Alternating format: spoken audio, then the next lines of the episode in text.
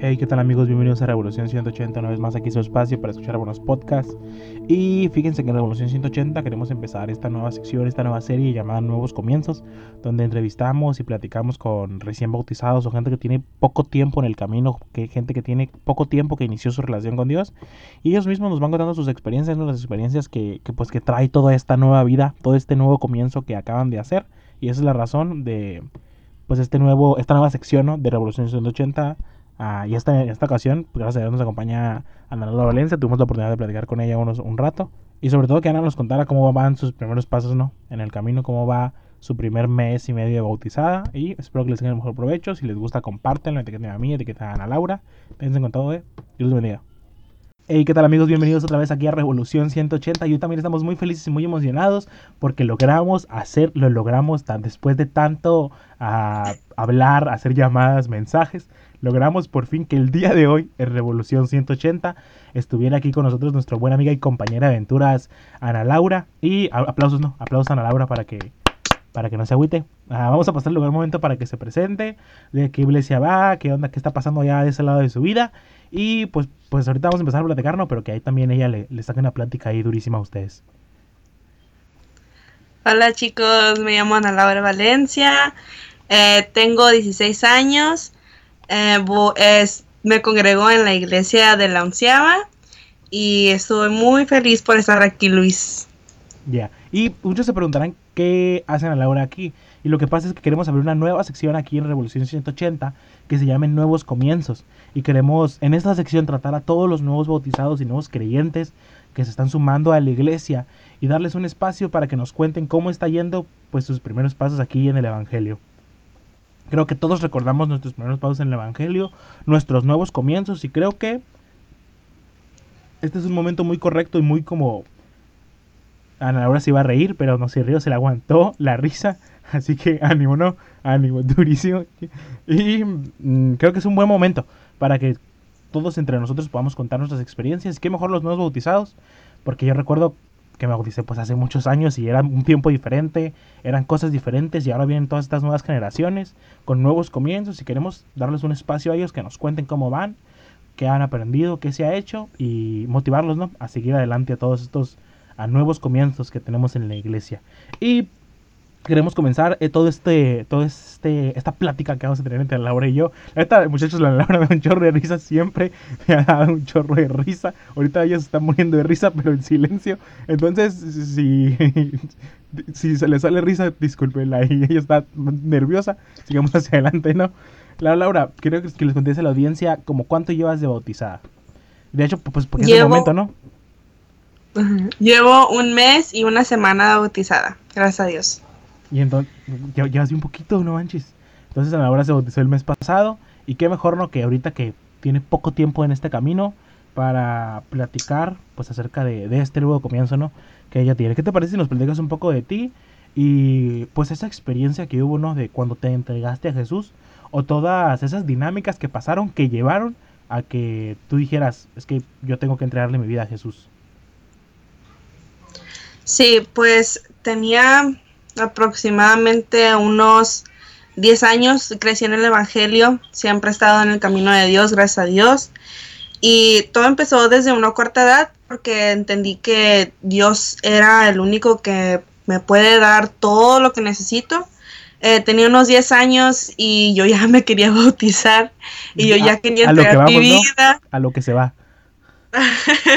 yo ya quería entregar mi vida, pero gracias a Dios mis papás me, detuvieron, me dijeron, ¿sabes qué? Te tienes que esperar, tienes que aprender, tienes que cometer errores, tienes que ver todo lo que hay en el mundo, no experimentar lo que hay en el mundo, pero ver tus, tus, tus propuestas y todo eso.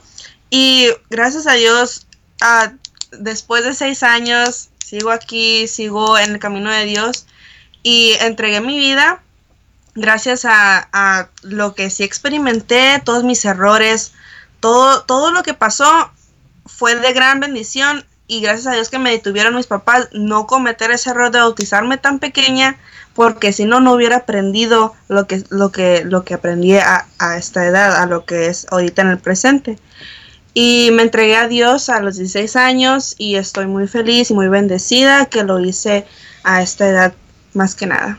Oye, y mm, de todo eso que platicabas, ¿qué? Es que es, es interesante que desde los 10 años, pero ¿qué?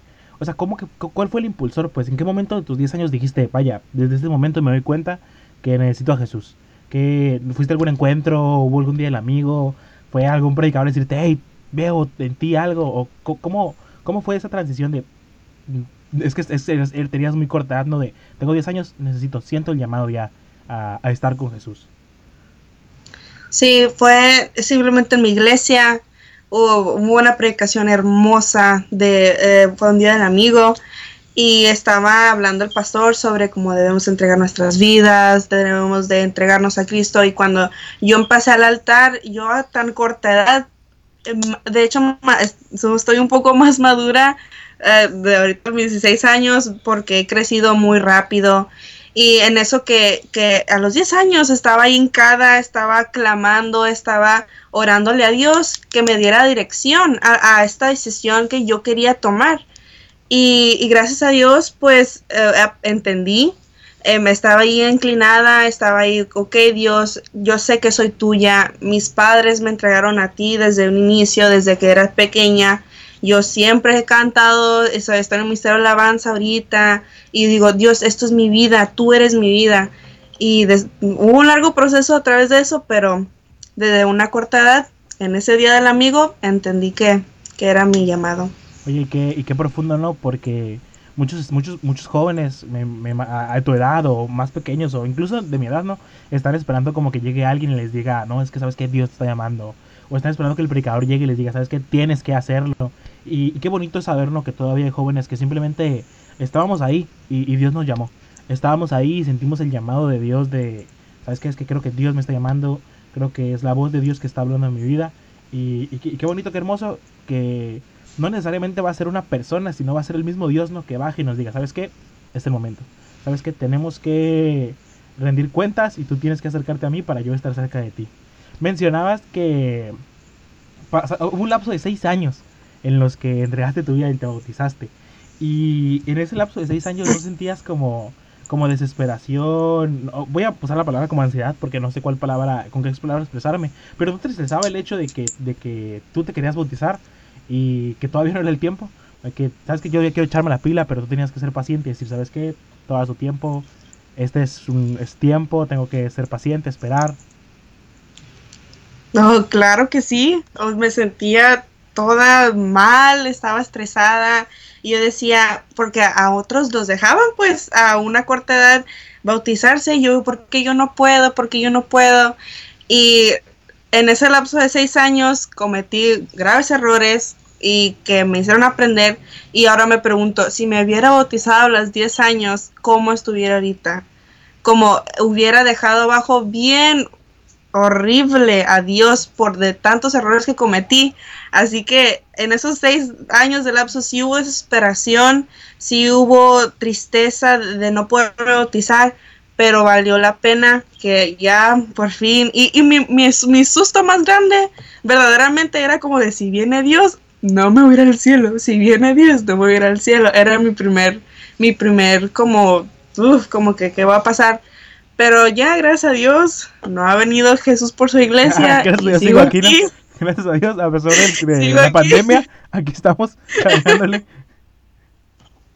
y gracias a Dios todo muy bien. Sí hubo esperación, pero aquí andamos ya más feliz que nada.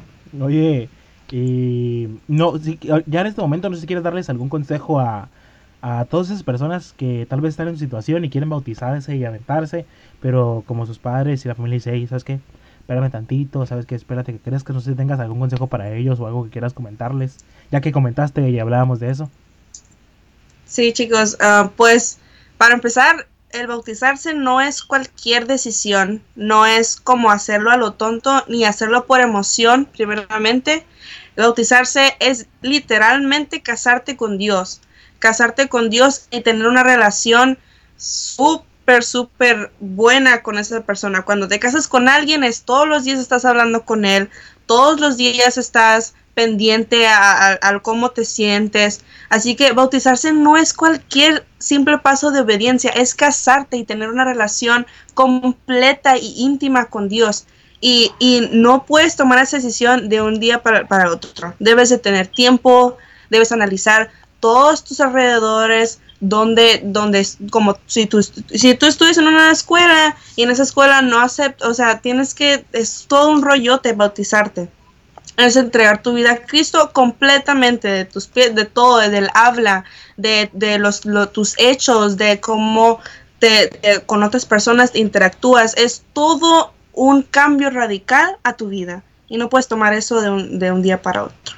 Me, me, me gustó como el ejemplo que diste y cómo lo comparaste.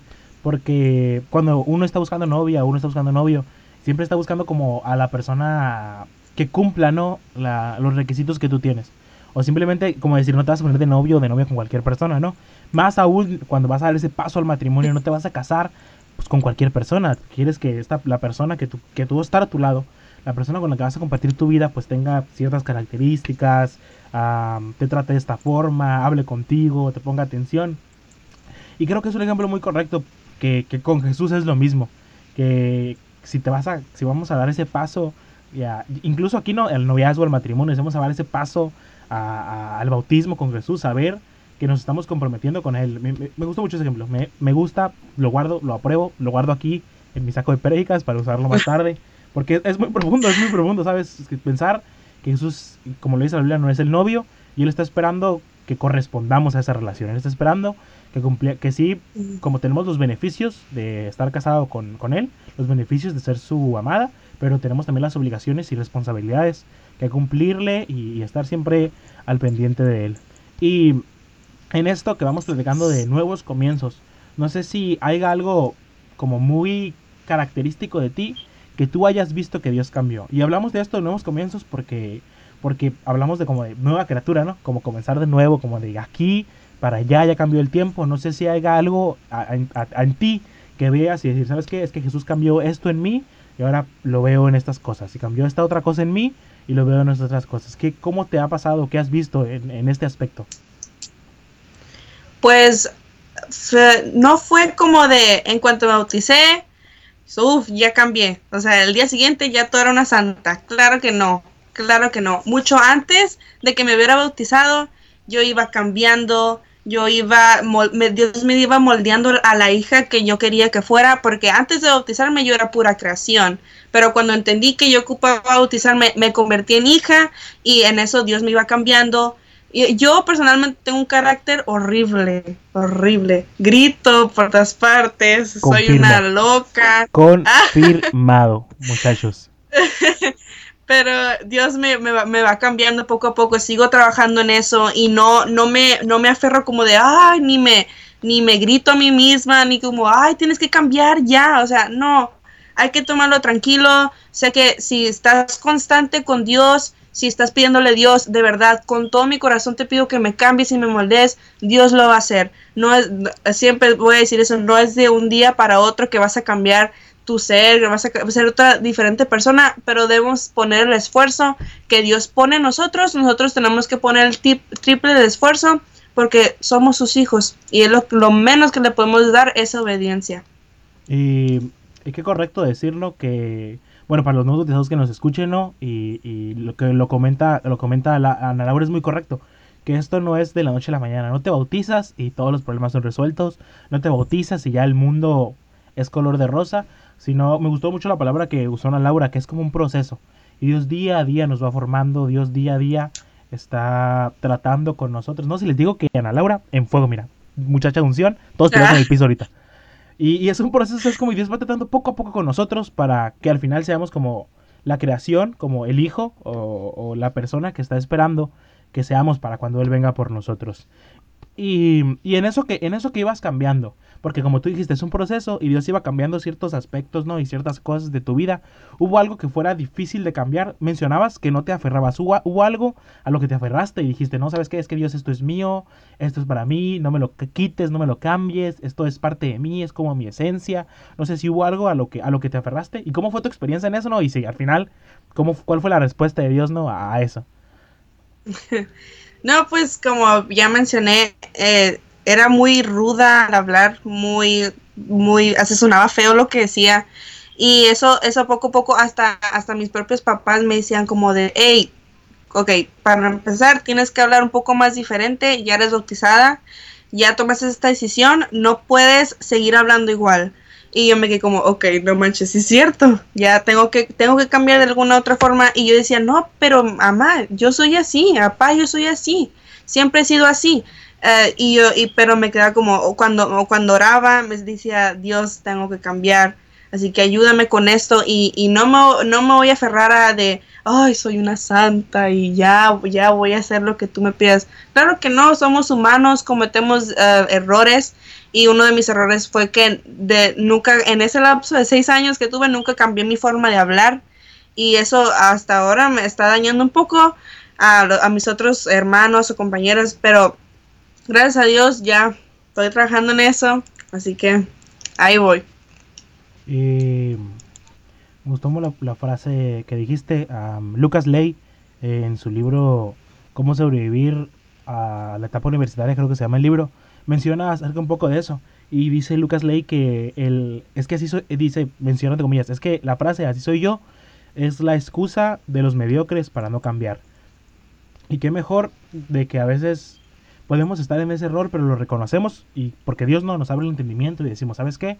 Es que tal vez eso es una excusa para no cambiar una excusa para no ser como la persona que Dios espera de mí y ahora tengo que avanzar en esto, tengo que aceptar los cambios, evolucionar, transformarme, cambiar, revolucionar y, cambiar todo dentro de mí, cambiar todo lo que hay dentro de mí. Y, y en todo este lapso que llevas de nuevo de comienzo, me, gusta esta pregunta porque creo que es una pregunta en la que podemos ahondar un poco más. Ah, bueno, como todas, no, pero siempre es, es, es curioso hablar de, del pasado. ¿Cómo estás tratando eh, el aspecto del pasado que se queda atrás?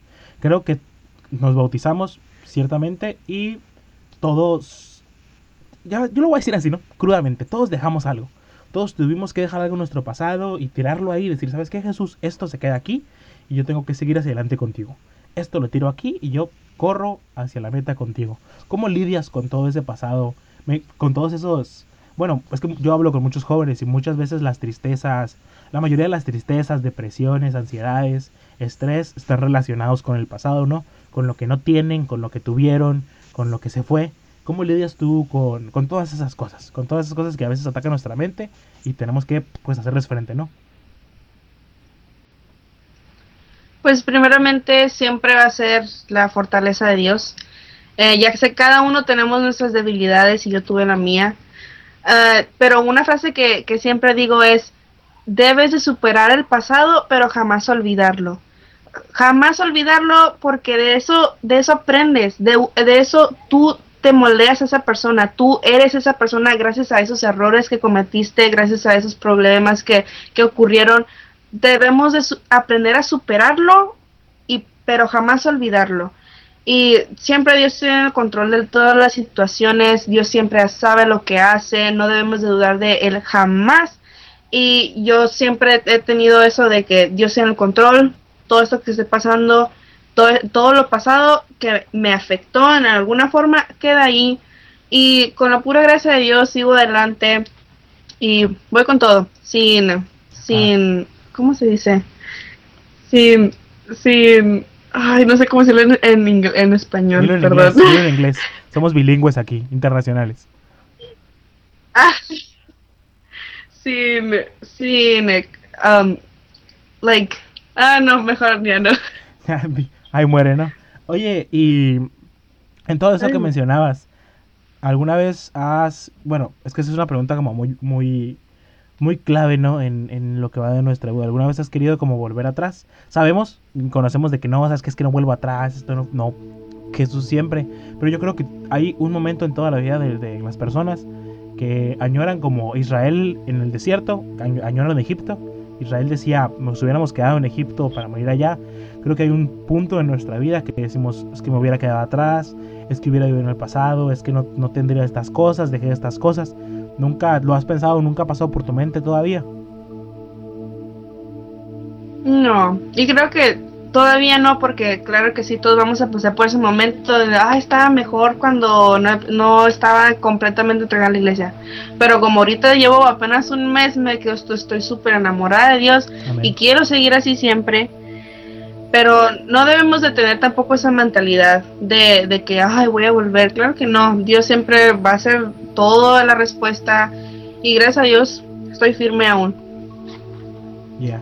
Oye, y ya para ir como aterrizando y concluyendo esto, no sé si tengas algún consejo para estas personas que quieren tener un nuevo comienzo o estas personas recién bautizadas que tienen un mes, ah, dos meses, ah, lapsos, tal vez un año en el camino, no sé si tengas algún consejo para ellos, algo que quieras decirles o algún consejo incluso para los que tenemos más años de que tú que tú que pues eres más joven y, y todavía llevas un mes y medio ahí sientes el fervor ahí, la pasión a todo lo que da.